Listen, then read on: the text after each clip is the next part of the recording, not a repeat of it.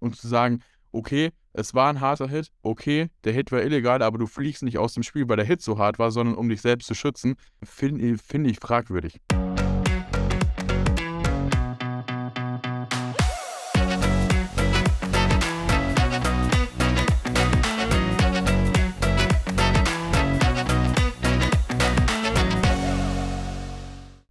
Hallo und willkommen zu einer neuen Folge Correct Call, dem Football-Regel-Podcast. Mein Name ist Dominik Kraus und an meiner Seite sitzt wie immer Malte Scholz.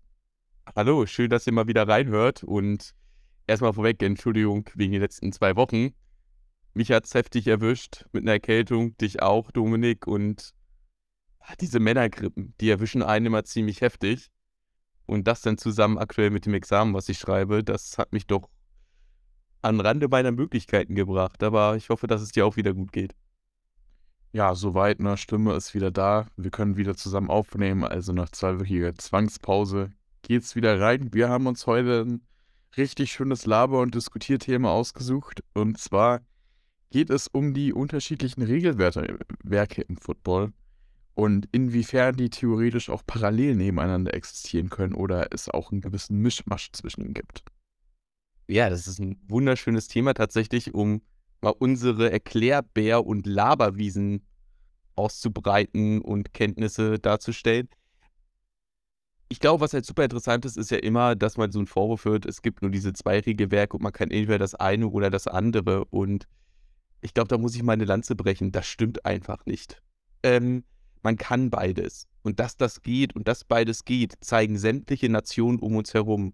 Die Engländer können beides, die äh, Polen können beides, die Österreicher können beides. Also jeder kann es.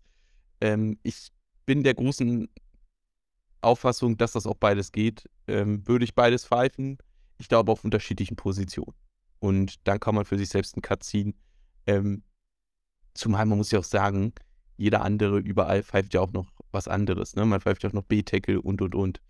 Ähm, ja, wie siehst du das denn mit beiden Regelwerken nebeneinander? Zumal ja auch die Spieler, die schicken wir ja auch äh, in die Nazio. Die müssen ja auch beides können aus der ELF. Oh, ich, ich muss ehrlich sagen, ich finde es ein bisschen schwierig. Also aus Spielersicht ist es definitiv eine Ungewöhnungsphase. Wenn wir bestimmte Regeln nachher näher besprechen, gehe ich da sicherlich auch nochmal ein, weil es da so Dinge gibt, die dir direkt in den Sinn kommen. Ich glaube, es ist für die Spieler eine Ungewöhnungsphase. Und ich muss auch sagen, dass ich es für die Fans und Zuschauer sehr schwierig finde. Also, du kommst jetzt neu zum Beispiel zu ELF und hast die ganze Zeit nur GFL geguckt und auf einmal sind die Regeln einfach anders. Und dann sitzt du da und denkst dir, ja, warum sind die Regeln anders? Es ist ja jetzt auch nicht so, dass vor jedem Broadcast klar kommuniziert wird, okay, wir spielen nach dem und dem Regelwerk. Das heißt, du guckst denselben Sport in zwei verschiedenen Linien, äh, Ligen und hast zwei verschiedene Rulesets. Deshalb ähm, sehe ich das, muss ich sagen, tatsächlich sehr kritisch. Ja, ich glaube, für einen Fan ist das äh, natürlich äh, eine ganz andere Situation. Und man sieht das ja auch an den Kommentaren, ähm, dass viele Fans äh, die, die Unterscheidung der zwei Regelwerke gar nicht können. Ich erwarte die aber von einem Schiedsrichter, muss ich sagen. Ne? Das ist ja unser täglich Brot. Ähm, ich sehe dich gerade nicken. ja, ich bin der festen Überzeugung, dass du als Schiedsrichter, ich meine, du fängst ja auch nicht in der ELF an, Schiedsrichter zu sein. So, die meisten nationalen Ligen spielen nach anderen Regeln. Dementsprechend gehe ich davon aus, dass du bei uns in der Liga tatsächlich auch beides kannst. Ich gehe auch davon aus, dass du als Spieler so versiert bist, dass du beides kannst. Aber ich glaube, dass eine gewisse Eingewöhnungsphase trotzdem besteht. In so kleinen Momenten, wo man mal kurz nicht nachdenkt und auf einmal, ja, passieren die Dinge, die bei anderen Regelwerken nicht passieren könnten. Da hast du vollkommen recht. Na gut, also lass uns mal reinspringen und zum den unterschiedlichen Themen äh, mal Stellung beziehen. Wobei, ich glaube, das als kleiner Disclaimer vorweg, wir werden heute nicht alle Unterschiede besprechen können. Ja, so wie ich uns kenne, kann ich mir das nicht vorstellen. Ich glaube, wir werden bei zwei, drei Themen hängen bleiben und das mal ein bisschen vertiefen und das mal ein bisschen ausdiskutieren, was denn, was denn jetzt hier das bessere Regelwerk ist. Aber es sind ja auch viele Kleinigkeiten, die wirklich selten vorkommen oder die wirklich nur Nuancen sind. Und ich glaube, wir müssen das nicht unnötig in die Länge ziehen. Sicher nicht, aber dann lass uns mal loslegen.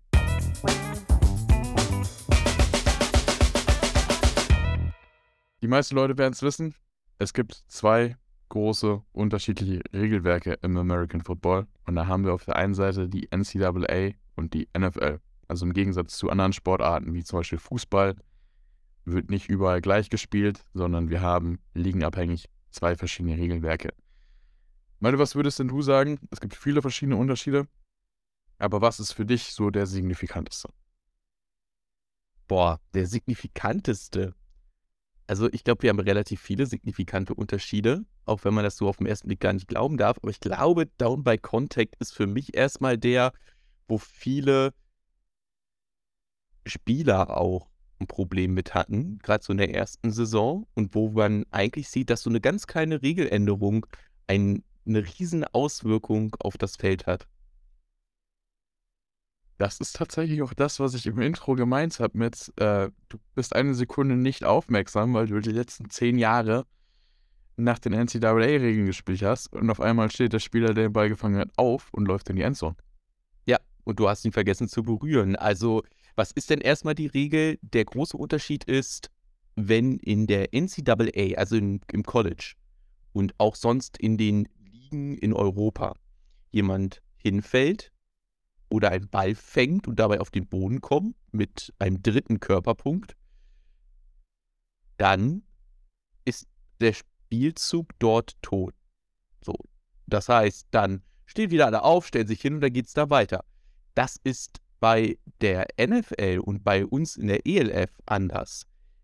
Hier benötigt man nicht nur diesen Bodenkontakt, dass wer hinfällt, mit anderen Worten, sondern eben auch dass ihn dazu auch noch ein gegnerischer Spieler berührt hat in dem Prozess des Fallens.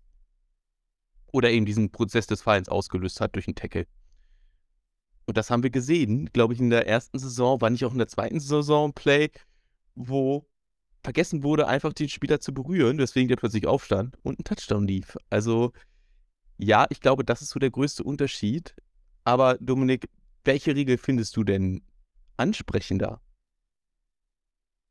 Hundertprozentig die NFL-Regeln. Also, ich muss ehrlich sagen, ich finde es relativ sinnbefreit. Es klingt jetzt böse, aber ich finde es sinnbefreit, dass der Spielzug vorbei ist, nur weil jemand unberührt stolpert und hinfällt. Also, ich meine, wenn niemand da ist, um dich zu berühren, wenn du am Boden liegst, warum soll der Spieler nicht aufstehen und weiterlaufen dürfen? Dementsprechend, ich finde das NFL-Regelwerk, was das angeht, hundertmal attraktiver und äh, ich habe vollstes Verständnis dafür und du hast das angesprochen, es passiert irgendwie jedes Mal, jedes Jahr wieder. Äh, auch ganz gerne, vor allem bei neuen Teams, die eben bis vor kurzem noch mit den NCAA-Regeln gespielt haben in ihrer nationalen Liga, dass du da mal kurz unaufmerksam bist, weil die letzten zehn Jahre war das, war das Play halt vorbei. Oder auf einmal steht der Spieler auf und läuft weiter. Ja, oder ähm, auch Schiedsrichter machen Fehler. Wie gesagt, ich kann das nur wiederholen du bist als Schiedsrichter noch im alten Habit, du siehst jemanden fallen und pfeifst den Spielzug ab. Dann hast du ein unabsichtliches Abpfeifen eines Schiedsrichters. Ähm, ich glaube, das ist insgesamt in der ELF-Geschichte nur einmal passiert. Und ich finde, das ist schon richtig, richtig gut. Also, dass man mal einen Fehler macht, gehört dazu und so ein Fehler kann passieren. Passiert ja auch in der NFL. das stimmt. Und dann lernt man, dass das Ganze nicht reviewable ist. Ähm unangenehm, aber Malte, wie, wie wird denn da mit der Situation umgegangen? Ich meine, Spielzug ist ja abgepfiffen. So. Ja. Ist das dann also, in die Richtung, ja gut, sorry Jungs, sche hab Scheiße gebaut? Genau, so ist das. Gehen jetzt weiter. Okay. Ähm, der, wenn du abpfeifst als Schiedsrichter, ist der Spielzug einfach tot. Und Hintergrund ist, dass wenn ein gegnerischer Spieler jetzt diesen Pfiff hört, ja, der hört ja auf zu spielen, weil der will jetzt nicht einen Foul riskieren. So, und dann ist ja vielleicht auch klar, dass der andere einen Touchdown erzielt. Und jetzt muss man dann verstehen, da gibt es zwei Möglichkeiten. Entweder ich akzeptiere das Result des Plays, also beispielsweise, wenn ich einen First Down gemacht habe, dann sage ich, super, dann nehme ich den Spielzug so, habe ersten und zehn, alles gut. Oder es gibt eben auch die Möglichkeit, dass, das, dass Spielzug wiederholt wird. Auch das liegt dann im Ermessen des beibesitzenden Teams in der Situation in der Regel der Offense. Und dann wird weitergespielt. Das ist ein bisschen komplizierter, aber das sind, glaube ich, die Grundregeln, die man dazu wissen muss. Ich glaube, was tatsächlich, du sagtest es schon, so ein bisschen das Problem ist, das ist zwar attraktiver, aber es ist schwieriger zu pfeifen und zu sehen. Denn tatsächlich der Aspekt, ob jemand down by contact war, ist ja reviewable. Und da haben wir ja alle schon gesehen, wie haargenau Frame by Frame kontrolliert wurde, wann war denn die Berührung? Und das macht dann auch einen Unterschied, zum Beispiel, ob ein Spieler den Ball schon gefangen hat oder nicht. Also schon den Prozess des Fangs abgeschlossen hat. Es kann sein, er kniet am Boden, wird dabei berührt und jetzt wird der Pass auf ihn geworfen. Und dann kommt er beim Moment des Fangens einen Moment hoch, das Knie berührt dann nicht mehr den Boden und erst jetzt vervollständigt er den Pass. Erst jetzt hat er wirklich richtige Kontrolle. Der Defender dachte schon längst, das Ding ist hier gelaufen. Und dann kommt die Review rein und sagt, nee, ist nicht gelaufen. Der ist weitergelaufen. Niemand hat gepfiffen, das Ding ist ein Touchdown. Ähm, das sind natürlich Dinge, die muss man den Fans dann auch, glaube ich, erstmal erklären. Die muss man auch den Spielern erklären. Und Spieler müssen in der Situation sich dann anders verhalten. Und das birgt dann natürlich auch wiederum eine gewisse Verletzungsgefahr, wenn ich den Spielern beibringe, du musst diese Person berühren. So, ich glaube aber in der Realität ist es so, dass das alles gut hinbekommen, ohne dass da groß Verletzungen geschehen. Und ich bin auch bei dir, dass das Risiko, was man da hat, hinnehmbar ist und dieses Down by Contact auch aus meiner Sicht attraktiver und sinnvoller ist. So, und wie immer, glaube ich, auch kurzer Disclaimer nochmal, bevor mein Monolog zu Ende ist. Ähm, äh, kurzer Disclaimer. Das ist natürlich wieder ligaabhängig. Ne? Ich glaube, jede Liga muss hier eine Entscheidung treffen, was für sie am attraktivsten ist und ob das zu ihr passt oder nicht. Und ähm, ich glaube, zur ELF und zur NFL passt das sehr, sehr gut. So, es, hast einen super guten Punkt gebracht, dann kann ich direkt einhaken. Ähm, wir haben natürlich den Luxus, wir haben Instant Replay. Man kann solche Sachen bei uns überprüfen. Würdest du sagen, es macht schon Sinn in den kleineren Ligen, auch wenn wir Richtung zweite, dritte Liga gehen, dass es einfach Sinn macht, mit den College-Regeln zu spielen, weil es einfach eindeutig ist, wenn der Spieler hingefallen ist, Spielzug vorbei, du machst das Leben für den Schiedsrichter so viel einfacher. Ja, auch für die Spieler machst du es einfacher. Ähm, ja. Und ich glaube, gerade für untere Ligen ist das ein sehr, sehr sinnvolles Konzept. Genau aus diesem Punkt es geht ja da nicht darum, dass da irgendwie äh, 5, 6, 7, 10, 20.000 Zuschauer das Spiel gucken, sondern da geht es darum, dass man ein schönes Spiel hat, die Leute, gerade auch Jugendliche, das Spiel lernen und da reingucken. Und man muss ja auch sagen, es bleibt ja trotzdem auch attraktiv. Ne? Also in der, äh, um Gottes Willen, Natürlich. die NCAA, 100.000 Leute im Stadion, das sieht ja trotzdem gut aus. So. Ähm, wobei ich auch da manchmal das Gefühl habe, die würden sich auch manchmal wünschen, nachdem sie gestolpert sind, aufstehen zu dürfen. Auf jeden Fall. Also wenn das Turfmonster zuschlägt, gibt es die eine oder andere Situation, wo der Spieler aufsteht und dann fällt dir ein, ach scheiße, ich darf gar nicht weiterlaufen. Ähm, wo wir bei schwieriger für Schiedsrichter sind, kommen wir mal zu meinem signifikantesten Unterschied. Ähm, die One-Feet, äh, One-Foot bzw. Two-Feet-Regel, was den Catch angeht. Also im College musst du nur einen Fuß im Feld haben, wenn du den Ball fängst, dann ist ein Catch. In der NFL müssen es ja zwei sein. Genau. Direkt also, die Frage an dich, Malte. Wie viel schwieriger ist es als Schiedsrichter, das Ganze nach dem NFL-Rule-Set zu evaluaten? Also, ich meine, das ist meistens recht eindeutig, wenn ein Spieler einen Fuß ins Feld bekommt. Wie viel schwieriger ist es zu sehen, ob der zweite Fuß drin war oder nicht? Ich glaube, das ist nur so ein Scheinproblem. Es ist gar nicht so viel schwieriger. Ähm, Hintergrund, also nochmal, du hast es ja eigentlich richtig erklärt ist für das Vervollständigen eines Passes brauche ich in der NCAA ein Fuß inbounds und der zweite kann dann auch schon auf der weißen Linie sein. In der NFL und bei uns in der ELF braucht man beide Füße inbounds. Und in der Regel ist es einfach so, dass ein Fuß immer ganz sicher inbounds ist und der zweite fragwürdig. So, das ist bei uns das Problem, was wir uns stellen. Und dasselbe Problem gibt es in der NCAA auch da geht es dann halt meist, wo war der erste Schritt. So, das heißt, als Schiedsrichter gucke ich mir in der Regel nur einen Fuß an. Was es ein bisschen schwieriger macht, ist das Nachziehen des Fußes. Denn das Nachziehen des Fußes reicht grundsätzlich aus, es sei denn, ich setze den Fuß komplett ab.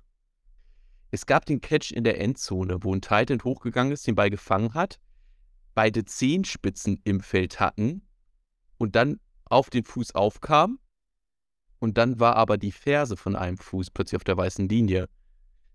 Das ist dann incomplete. Also es ist ein Unterschied, ob ich mit der Fußspitze nachziehe oder auf den Zehenspitzen aufkomme und dann mit der Ferse runterkomme. Mhm. Und ich glaube, das sind so Kleinigkeiten, die dann die Folge von dieser Regel sind, auf die man wesentlich ja, mehr achtet. Ähm, und dann sind das Situationen, da brauche ich mehr Aufmerksamkeit. Aber die sind selten. Und ich glaube tatsächlich aus Schiedsrichtersicht ist das etwas, was es nicht schwieriger macht. Ich frage mich aber immer, macht es denn attraktiver? Wie siehst du das denn? Oh, ich ich finde es ich muss sagen, das ist jetzt eine sehr schwere Frage. Ich muss sagen, ich finde diesen Aspekt, dass es einfach schwerer ist, einen Catch zu completen, finde ich einerseits sehr interessant. Andererseits macht die College-Regeln natürlich diese absurden Highlight-Catches einfach einfacher. Aber muss man auch ganz klar sagen, es ist einfacher, einen Fuß ins Feld zu bekommen als zwei. Ist ja kein Geheimnis. Dementsprechend siehst du im College öfter diese absurden One-Handed Catches aus der Endzone gefühlt rausfallend und er kriegt gerade so noch einen Fuß ins Feld. Als du es jetzt in der NFL siehst, weil der zweite Fuß ist dann in solchen Plays oft out of bounds. Also ist für mich so eine Mischung aus beiden. Klar, die Highlight-Plays sind cool, aber ich finde es irgendwo auch sehr spannend, dass das Leben dann doch ein bisschen schwerer für die Passcatcher gemacht wird in der NFL als im College. Ja, ich, du sprichst da gerade einen Punkt an, den finde ich auch sehr interessant. Du sagst, es ist schwieriger, einen Catch zu machen. Ist das vielleicht nicht ein gerechter Ausgleich? Frage ich mich gerade mal so und auch an euch da draußen mal ganz offen gefragt. Lasst uns auch gerne mal eure Meinung da. Ist das nicht ein fairer Ausgleich dafür, dass die Offense sonst überall anders schon relativ bevorzugt wird? Also ist das nicht auch einfach ein Punkt, wo man sagen kann, ja, das macht es schwieriger für die Offense, die hat schon sehr viele Benefits, dann sollen sich die Receiver mal anstrengen. Und von der Attraktivität, so, so ein Toad Drag Catch, den hast du dann halt auch nur in der NFL, weil im College ist es egal. Geht damit eine Gefährlichkeit einher? Ja, vielleicht, aber ich glaube, die ist hinnehmbar. Ähm, die Gefahr, die da äh, entsteht durch solche Catches. Und vielleicht ist es ein fairer Ausgleich zum gewissen Grad. Das habe ich mir nämlich gerade, als ich darüber nachgedacht habe, auch überlegt. Dann dachte ich mir, okay, schwieriger für die Offense. Schwierig, genau, nee, eigentlich nicht. Eigentlich denke ich nur nach, wenn wir hier zusammensitzen und reden. Ähm, schwieriger für die Offense ist was, das hörst du relativ wenig, weil ich habe das Gefühl, wir sitzen hier oft zusammen und sagen, ja, okay, die Regeländerung ist vorgeschlagen worden. Das macht das Leben hier und da wieder leichter für die Offense, beziehungsweise schwieriger für die Defense. Wir hatten jetzt nach der NFL-Saison das Szenario, dass darüber diskutiert wurde, ob man diese Hip-Drop-Tackles verbieten soll, wo wir auch geredet haben, gemeint haben, Digi, wie soll man denn dann noch tackeln? Also irgendwann wird es ja absurd. So, man hat so das Gefühl, dass alle Regeländerungen, die auch vorgeschlagen werden, immer der Offense dienen. Und ich verstehe, wo das herkommt, weil, naja, am Ende gerade neue Fans catchst du mit Offense und nicht mit Defense. So. Ja, und jeder möchte heil nach Hause gehen. Und jeder möchte heil nach Hause gehen, klar, aber du musst halt dann trotzdem irgendwo darauf achten, dass du Offense und Defense irgendwo noch gleich behandelst. Also, dass das eine nicht viel schwieriger zu spielen ist als das andere. Weil ich meine, Spiele, in denen 40 Punkte auf beiden, Fall, auf beiden Seiten fallen, sind mal cool. Muss aber auch nicht so zur Dauer werden. Also ich finde es eigentlich ganz nett, dass diese Regel das Leben für die Offense mal ein bisschen schwerer macht. Dann lass mal zum nächsten Thema gehen und das ganz kurz abhaken, Kickoff. Äh, ich glaube, wir haben eine ganz große Folge über Kickoff gemacht. Es gibt Unterschiede, ähm, kleinere bei der Formation und Aufstellung zwischen NCAA und NFL, größere zu uns und zur XFL beispielsweise. Da verweisen wir euch einfach mal auf die Kickoff-Folge, weil wir euch jetzt auch nicht zu sehr zulabern wollen mit allen Punkten und nochmal wiederholen würden. Über ein Thema, wo wir viel drüber schon lange mal gesprochen haben und wo du auch immer mal irgendwie so mit ganz großen Augen da standest, ist, wenn ich dir erzähle, es gibt Riesenunterschiede in der Strafdurchführung zwischen NCAA und NFL. Und ich glaube, ein Unterschied, den jeder kennt, ist die DPI-Strafe. Kurz für euch. Ähm, bei einer DPI-Strafe in der NCAA im College gibt es nur 15 Yards. Und dort begehen dann Spieler bei dem ganz, ganz langen Pass absichtlich ein Foul, um halt nur 15 Yards vom Previous Spot zu bekommen. In der NFL und bei uns in der ELF ist das ein Spot-Foul, sondern also da an dem Punkt, wo ich ein Spieler faule, dort kommt der Ball dann auch hin. Das heißt, bei einer 50-Yard-Bombe und ich faule den Spieler bei 50 Yard, 50 Yards tief. Ähm, kleine Ausnahme zu College, wenn das Foul binnen 15 Yards, binnen der ersten 15 Yards passiert, ist das auch da ein Spot-Foul, aber es kann nie mehr als 15 Yards sein. Was findest du besser? Ach, schwierig. Also, mir, ich muss ehrlich sagen, mir gefällt dieser taktische Aspekt als DB, dass du sagst, okay, bevor ich mich für 50 Yards schlagen lasse, halte ich den jetzt fest und nimm die 15 Yards mit und gut ist es. So gibt es keinen 50 Yards Touchdown auf, sondern halt 15 Yards. Passiert den Besten. Gewinnst nicht jeder Rap, so kannst du halt nicht ausweichen. Die Frage ist halt, äh, wird das nicht zu sehr ausgenutzt und abused? Und ich muss ehrlich sagen, ich finde, und ich glaube, man hat es auch gerade rausgehört, ich bin ein sehr großer Befürworter von Defense, aber äh, ich finde, dass das das irgendwo wieder zu leicht macht.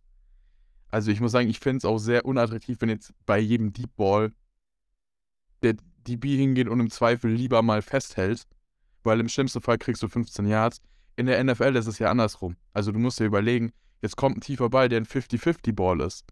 Da tust du den Teufel als DB, um zu halten, weil du vielleicht eher darauf spekulierst, dass der Wide Receiver den Ball nicht fängt. Weil wenn du ihn jetzt faulst, ist das ein Spot-Foul. Ja. Und ich glaube, das ist, das ist wesentlich interessanter. Ich glaube, der Hintergrund so ein bisschen könnte ja auch sein, zu sagen, also in der NFL, so ein Ball, der wird regelmäßig gefangen. Und wenn ich das verhindere, dann soll der Ball ja auch dahin gelegt werden. Das ist ja äh, die rationale Erwägung dahinter. Und ich finde, die Erwägung hat schon ziemlich viel in sich. Ähm, und ich finde auch, das gehört inzwischen auch in College rein, die Idee. Denn die Spieler sind inzwischen so weit, dass die das können. Gehört in die untere Ligen? Nee, lass die Jungs mehr spielen. Alles gut. Ähm, da kann ich es verstehen. Aber gerade in der NFL, wo es ja auch um so viel Geld geht und im College ja auch, setze ich hier einen massiven Anreiz und belohne ja teilweise sogar noch ein Foul. Ne, wenn wir sagen, ey, das ist eine taktische Variante zu faulen, dann belohne ich das Foul. Also, ah, da habe ich schon meine Probleme, nur 15 Jahre zu gehen bei der tiefen Bombe. Es fehlt ein bisschen was. Du sprichst es an taktisches Foul, wir kennen es aus dem Fußball. Äh, ja. Du hältst mal schön am Trikot, da gibt es aber nicht nur Freischuss, sondern es gibt eine gelbe Karte. Und es fehlt so dieses Extra dafür, dass du klar vorsätzlich jetzt ein taktisches Foul begehst und mit nur 15 Yards davon kommst. Also es fehlt. Mittelweg wäre ganz interessant. Ich weiß nicht, ja. wie der aussehen könnte, aber wäre eine ganz interessante Erwägung. Ich glaube, da gibt es leider keinen Mittelweg. Ich glaube, es gibt da tatsächlich nur das eine oder das andere. Ähm, aber ein extra drauf bekommen kannst du in der NFL sogar auch doch und bei uns in der EFL, äh, ELF, ähm, wenn du eine DPI durch ein persönliches Foul begehst. Wenn sieht dann wie aus? Genau, du, du begehst die DPI durch ein Face Mask beispielsweise oder schießt massivst gegen den Helm. Kommt dann, kommt dann eine Flagge und die Flagge steht dann für zwei Fouls oder kommen zwei Flaggen, Face Mask und DPI. Das ist der einzige Fall, so einen Fall gibt es in den NCAA-Regeln gar nicht und in der NFL-Regel nur an einem einzigen Punkt, wo man zwei Live-Bau-Fouls enforced. Das heißt, es, man geht zu dem Punkt, wo die DPI begangen wurde, das Bot-Foul, und dann gibt es von dort nochmal 15 Yards on top. Das heißt, das ist so das schlimmste Foul, glaube ich, was du begehen kannst. Ähm, Fan. Bin ich kein Fan von.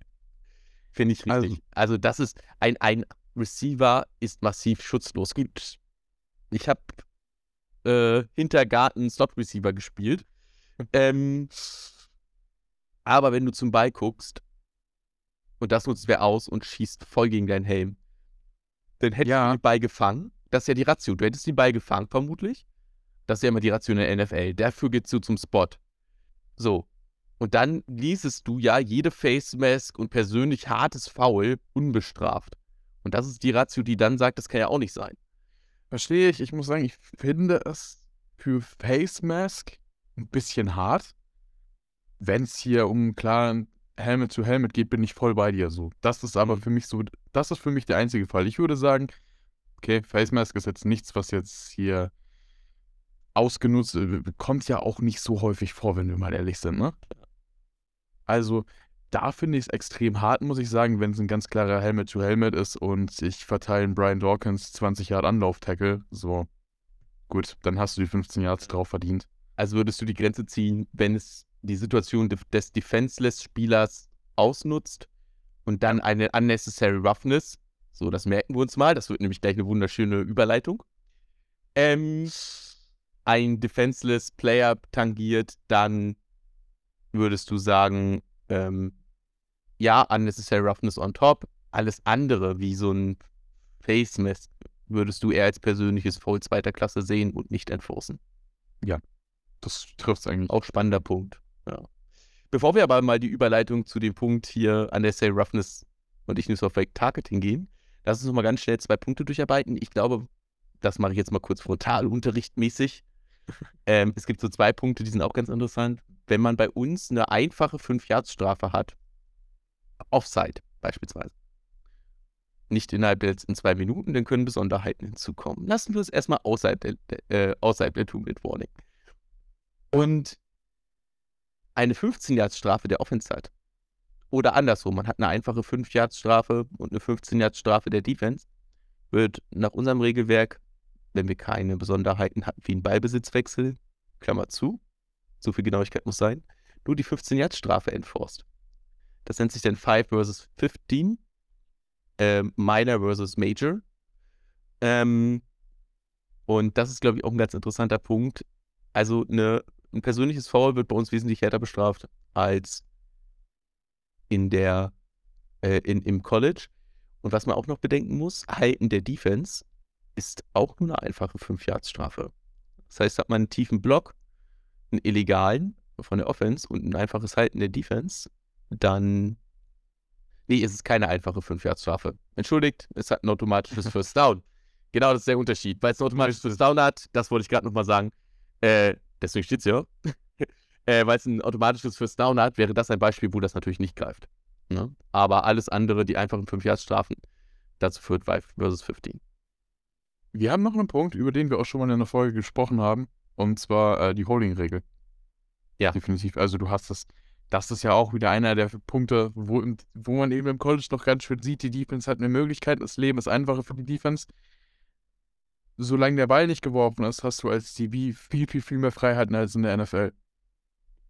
Äh, in, im, Im College, ja, auf alle Fälle. Ja. ja, also Illegal Contact, das gehört dazu. Plus, was ja noch wesentlich schlimmer ist, ein Holding ist der Defense oder ein Hands to the Face der Defense ist ähm, ja nur, nur eine 5-Yards-Strafe, im College eine 10-Yard-Penalty, aber. Aber kein First Down.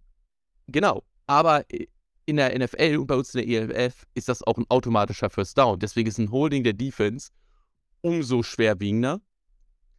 Klammer auf, wenn das ein Halten gegen einen berechtigten Receiver ist im College, ist das auch als Ausnahme ein automatischer First Down, wenn der Pass geworfen wird. So. Das zur Genauigkeit dazu. Ähm, aber ja, ich glaube, auch hier äh, sagt man eben, dass doch ein Halten der Defense so viel Einfluss hat, dass man daraus hätte mehr machen können.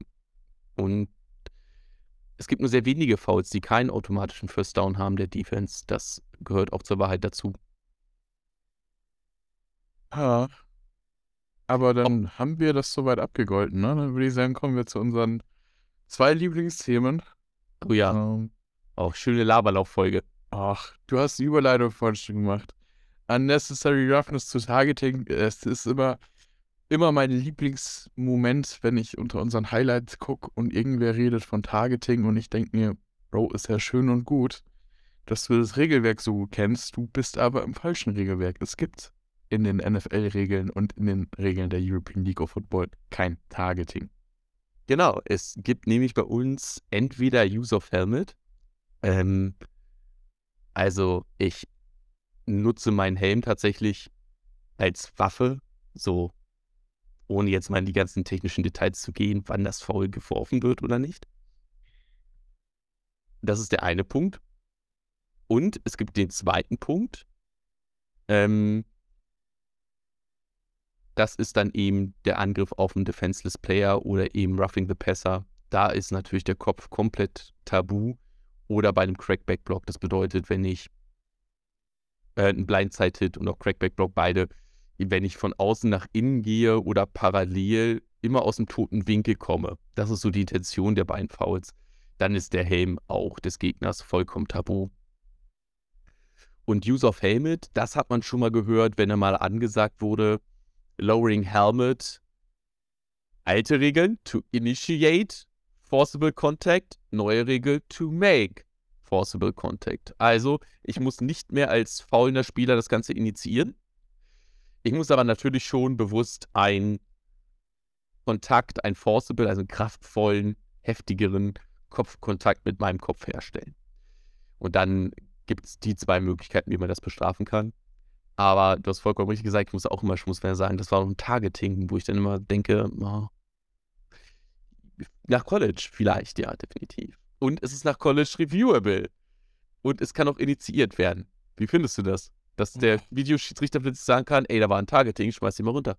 Also bevor ich dazu komme, möchte ich mal noch eine generelle Frage stellen. Wir haben eben lowering the helmet, früher to initiate, to initiate contact, jetzt to make contact. Das ist auch so ein Foul, das fliegt fast nur gegen die Defense, ne? Aber wenn man mal ganz genau hinguckt, es gibt gerne so den einen oder anderen Running Back, der auch den Kopf runternimmt und da mal gut reingeht. Warum ist das ein Foul, das primär gegen die Defense geht? Bei Running Backs muss man zwei Dinge unterscheiden. Bei Running Backs gibt es die Möglichkeit, er macht das natürlich, um kleiner zu werden, um da sich durchzutanken. Ähm, und nicht notwendigerweise, um jetzt mit dem Kopf auszuholen und gegen einen Kopf zu hauen. Wenn er das macht, ganz klar bekommt er die Flagge. Aber Running Backs machen das in der Regel nicht, sondern die wollen da unten durch. Und natürlich wollen die ihren Kopf geschickterweise auf die Schulter platzieren, damit die Schulter aufmacht. So sind die kleinen Tricks, die ich da habe. Das sieht man dann allerdings auch sehr selten, weil man einfach die Winkel nicht hat. Und es ist halt so tatsächlich ein Graubereich zu einem gewissen Grad, wenn das zur normalen Technik gehört, die man da nicht bestrafen möchte. Bei der Defense sieht das ganz anders aus. Ne? Also bei der Defense ist es auch so, dass wir sagen, ey, wenn dieser Kopfkontakt überhaupt nicht vermeidbar war, okay. Ne? Wenn er überhaupt keine andere Chance hatte, so meinetwegen, das kann passieren. Und ein Kopfkontakt per se ist ja nicht verboten. Der gehört leider zu diesem Spiel dazu. Auf der anderen Seite ist es aber so, dass ich den Helm nicht als Waffe nutzen darf und auch eigentlich ich nicht möchte, dass hier der Helm zum Tackeln benutzt wird, in genereller Hinsicht. Und Hintergrund sind natürlich die Gefährlichkeiten, die damit verbunden sind, ne? Stichwort CTE, also unfassbare, schlimme und traurige Kopfverletzungen, die da herrühren können, die im ja, noch mittleren Alter dazu führen, dass man alles vergisst und durchdreht, ähm, um es vorsichtig zu sagen. Auch andere Folgeerkrankungen wie Epilepsie etc. hervorrufen kann. Genau wo ja auch Spieler dran gestorben sind, nachweislich. Weswegen ja solche harten Regeländerungen vorgenommen wurden. So und ich glaube aber, zu deiner Frage nochmal zurückzukommen, ähm, ein Offender macht nicht den Tackle, das macht der Defender. Und das ist der Hintergrund, warum das natürlich mehr da passiert. Okay, dann jetzt, wo du meine Frage beantwortest, beantworte ich mal deine. Das ist ja nett von dir. Targeting und wie finde ich, dass es reviewable ist?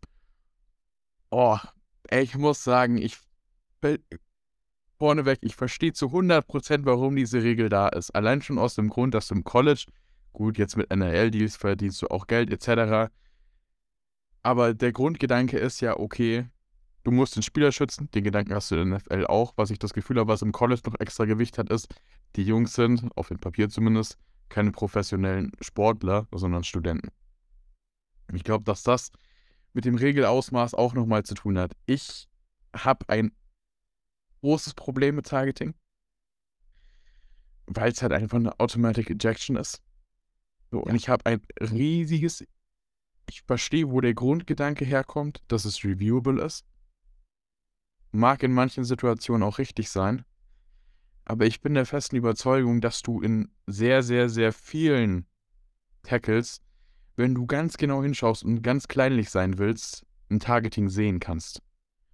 Ja, ich glaube, das ist ja so der Punkt, dass man sagen muss, das muss ja alles schon sehr bewusst und zielgerichtet sein, ne? Sowas. Also so aus Versehen Kopfkontakt, das kann mal passieren. Das muss man ja immer bedenken. Ähm, ich sehe da zwei Punkte. Also auch bei uns kann, wenn das Ganze sogenannt, der, der Fachterminus flagrant, also schwerwiegend war, kann das ja auch bei uns zu einer DQ führen. Und dann wäre auch die DQ als solche überprüfbar. Das ist ja bei uns auch so. Ja, aber, aber das ist doch der richtige Weg, dass du sagen kannst, okay, es war ein Helmet-to-Helmet-Kontakt, der war nicht flagrant, es gibt dir 15 Yard, gut ist es. Oder du sagst, das war absolut absichtlich, böswillig und der Spieler hat auf dem Spielfeld nichts verloren. Aber die Unterscheidung fehlt mir einfach im College. Ja, das ist, glaube ich, auch dem vielleicht geschuldet, dass man im College auch noch die Spieler mehr erziehen möchte. Ne? Also, wenn man sagt, College ist gerade zum Erziehen und, und auch noch da für die unteren Ligen als Vorbild zu dienen, dann finde ich, ist das natürlich der richtige Schritt, den man gehen muss, wenn ich sagen will, ich will jedwede Kopfverletzung in jungen Altern und auch dort im College gerade verhindern. Ne? Die Jungs sind 19, 20, 21, äh, da willst du nicht, dass die schon sich da gegenseitig den Kopf weghauen. Ähm, das finde ich ist da vernünftig aus Erziehungszwecken und auch aus Schutzzwecken. Ich bin bei dir, äh, als Schiedsrichter macht es natürlich ein bisschen schwieriger, weil du vor der Wahl immer stehst, wenn du Targeting sagst, musst du sagen und tschüss. So. Ja. Wird das der Sache immer gerecht? Ich weiß es nicht. Ähm, da müsste man tatsächlich mal die Wissenschaft fragen. Was man ja auch noch einführen muss, äh, einfügen muss, äh, Targeting bezieht sich ja nicht nur auf Helmet-to-Helmet-Hits. Und ich habe immer dieses eine Play vor Augen und ich hasse es. Und ich bin, weiß Gott, kein Clemson-Fan. Und ich mag Ohio State noch weniger, aber tut mal nicht zur Sache. Ich denke immer an die 2021er College Football Playoffs, an den Hit von Skalski, den Mittellinebacker von Clemson, der mit Hat. Kopf voran in die Rippen von Justin Fields geht. So. Das wäre bei uns aber auch ein Foul. Ja, es ist ja in Ordnung, dass es ein Foul ist. Aber das Ding ist reviewed worden und der Junge ist dafür vom Platz geflogen. Soll ich dir so sagen, warum? Weil es ist Eigenschutz. Ja, ja, bin ich voll bei dir. Aber ist die Lösung zu sagen, wir schmeißen dich aus Eigenschutz aus dem Spiel? Naja, Weil also sie, das Spiel, das Spiel war ein anderes danach. Ne? Ja, ja. Muss wir, glaube ich, nicht dazu sagen, was, was für eine Auswirkung mit Linebacker hat. Und zu sagen, okay, es war ein harter Hit, okay, der Hit war illegal, aber du fliegst nicht aus dem Spiel, weil der Hit so hart war, sondern um dich selbst zu schützen, finde find ich fragwürdig. Naja, der Hit war ja illegal. So. Ja, ja. Und wir nehme ich raus. Und ich glaube, da ist ja der Hintergrund auch so ein bisschen, weißt du, das ist ja, glaube ich, so Erziehungswissenschaft. Hä? Ja, ja, jetzt grinst du. Aber das hat ja für mich immer auch so ein bisschen den Charakter zu sagen, ey Jungs, so, wir hatten jetzt schon härtere Regeln und ihr macht weiter. Weil eine 15-Jahres-Strafe nehmt ihr auch gerne mal in Kauf. Siehe DPI. Das schreckt euch nicht ab. Das Einzige, was euch abschreckt und euch erzieht, ist, wenn ich sage, ihr spielt nicht mehr mit. Provokante These. Aber nee. das ist natürlich auch der richtige Impuls, um das zu verhindern. Und ich muss auch ehrlich sein, bei dem Tackle kannst du auch überlegen, wenn du einen freien Weg hast, alle Optionen hast, wen zu tackeln und du knallst mit deinem Helm da massivst drauf, ja, dann hast du einfach im modernen Football auch nichts mehr auf dem Feld zu suchen. Ja, äh, ich, ich verstehe zu 100%, wo du hinaus, worauf du hinaus willst. Und ich sag dir auch, wie es ist, wenn dieser Tackle nur ansatzweise Richtung Kopf gegangen wäre, dann würde ich das keine Sekunde diskutieren oder sonst irgendwas. Aber, boah, ich, ich muss sagen, das ist, wenn ich Targeting höre, denke ich an dieses Play. Mhm. Und ich finde es bis heute katastrophal. Also ich glaube, also, was du ja sagst, ist hier, ist, ist ja eigentlich so, so eine gesellschaftliche Frage, die man überall hat. Darf ich wen bestrafen, dafür, dass er sich freiwillig selbst gefährdet, ohne dass er wen anders gefährdet? Es geht ja auch ums Strafmaß. Mein Gott, der Hit ist illegal. Ja, der ist illegal, weil du dich dabei selbst schwer verletzen kannst. Guck dir Ryan Shazier an. So, das ja. hat ja alles seine Daseinsberechtigung. Aber ist, muss ich jemanden dafür für den Hit, und es war ein harter Hit, ja, aber ich sag's nochmal, er geht gegen den Körper. Und der einzige Grund, warum Sky sich rausgeflogen ist, ist zu sagen, ja, äh, Selbstschutz und das Regelwerk gibt's ja. Weiß ich nicht. Weiß ich nicht. Also ich muss ehrlich sagen, ich fand das halt einfach, und das ist das Problem, das ich mit Targeting habe, dass wenn du sagst, es ist Targeting, das Regelwerk gibt's her, fliegst du vom Platz. Und ich das muss sagen, gerade in diesem Setting fand ich es zu hart. Ja, aber es ist ja nicht, erstmal, ne, das Regelwerk sagt nicht nur, es gibt es nicht nur her, es sagt, es muss passieren. Also die Schiedsrichter müssen den runterwerfen. Wo wir hier reden, ist die einzige Frage, müssen die Regeln geändert werden? So. 100%. Das ist, das ist die Frage. Du sagst hundertprozentig ja und ich denke, die NCAA würde jetzt sagen hundertprozentig nein. Ähm, und die NFL sagt, wir gehen da so einen Mittelweg. Und ich glaube, das sind auch die Extrempositionen, die da auf dem Tisch liegen. Und auch da, ich glaube, um eine solche Entscheidung zu machen, braucht man Wissenschaft. Und man muss ihm wirklich gucken, ob und wie das klappt und was die Faktoren sind. Ich kann da auch jede Position verstehen. Und ich glaube, wir sind auch da an eure Meinung sehr interessiert. Und lasst uns mal wissen, wie ihr darüber denkt, denn ich glaube, es gibt hier kein richtig oder falsch. Oder Dominik? Nee, deshalb gibt es ja, wenn es richtig oder falsch gäbe, wäre es regelweg einheitlich. So, ich Denk glaube, da gibt es vers verschiedene Standpunkte, die aus der eigenen Sicht vielleicht mehr, vielleicht auch weniger nachvollziehbar sind, aber am Ende des Tages ist es schwer, da einen Konsens zu finden. So, nachdem wir jetzt aber auch geschafft haben, glaube ich, die längste Folge aufzunehmen, äh, die wir je aufgenommen haben, ein kurzer letzter Hinweis oder zwei kurze letzte Hinweise. Die Overtime-Regeln sind unterschiedlich. Wir hatten darüber schon mal so ein bisschen ge geschnackt. Darüber können wir jetzt auch noch lange diskutieren. Ich glaube, das werden wir mal in einer eigenen Folge machen. Overtime-Regeln. Wie funktioniert das? Wie wissen wir eigentlich, welches Team wählt und was sie wählen? Denn die wählen ja relativ oft. Jedenfalls nach den äh, NCAA Overtime-Regeln, die wir in der European League of Football auch anwenden. Machen wir mal eine eigene Folge zu. Und der zweite kurze Unterschied, auch der Hinweis nochmal kurz. Bei uns werden Deadball-Fouls und Liveball-Fouls auch offsetted für die Freaks da draußen. Ähm, das ist natürlich, und das wisst ihr auch, in den NCAA-Regeln anders. Da gibt es jetzt kein Offsetting von Deadball und Liveball-Fouls. Bei uns in der Regel schon. Es gibt nur eine Ausnahme, Fouls between the Downs. Also alles, was weit weg vom Spielzug ist. Und Fouls gegen Schiedsrichter, die werden zum Glück immer durchgefü äh, durchgeführt, soweit sie von Spielern kommen. So, das nochmal, um das große Ganze abzurunden. Jetzt würde ich sagen, hatten wir, glaube ich, unsere nicht nur die längste, sondern auch die mit Abstand kontroverseste Folge bis jetzt. Ähm, war eine sehr interessante Diskussion. Wie gesagt, lasst uns gerne da auch eure Meinung zu da, weil ich glaube, das ist ein Thema, das man wirklich stundenlang breit treten könnte, wenn man möchte. Da sind wir auch gerne bereit zu. Also immer gern her mit euren, mit eurer Meinung oder vielleicht auch eurem Änderungsvorschlag. Und dann würde ich sagen, genug für diese Woche. Wir hören uns nächste Woche wieder und bis dahin, ciao. Auch von mir, bis dahin, ich freue mich.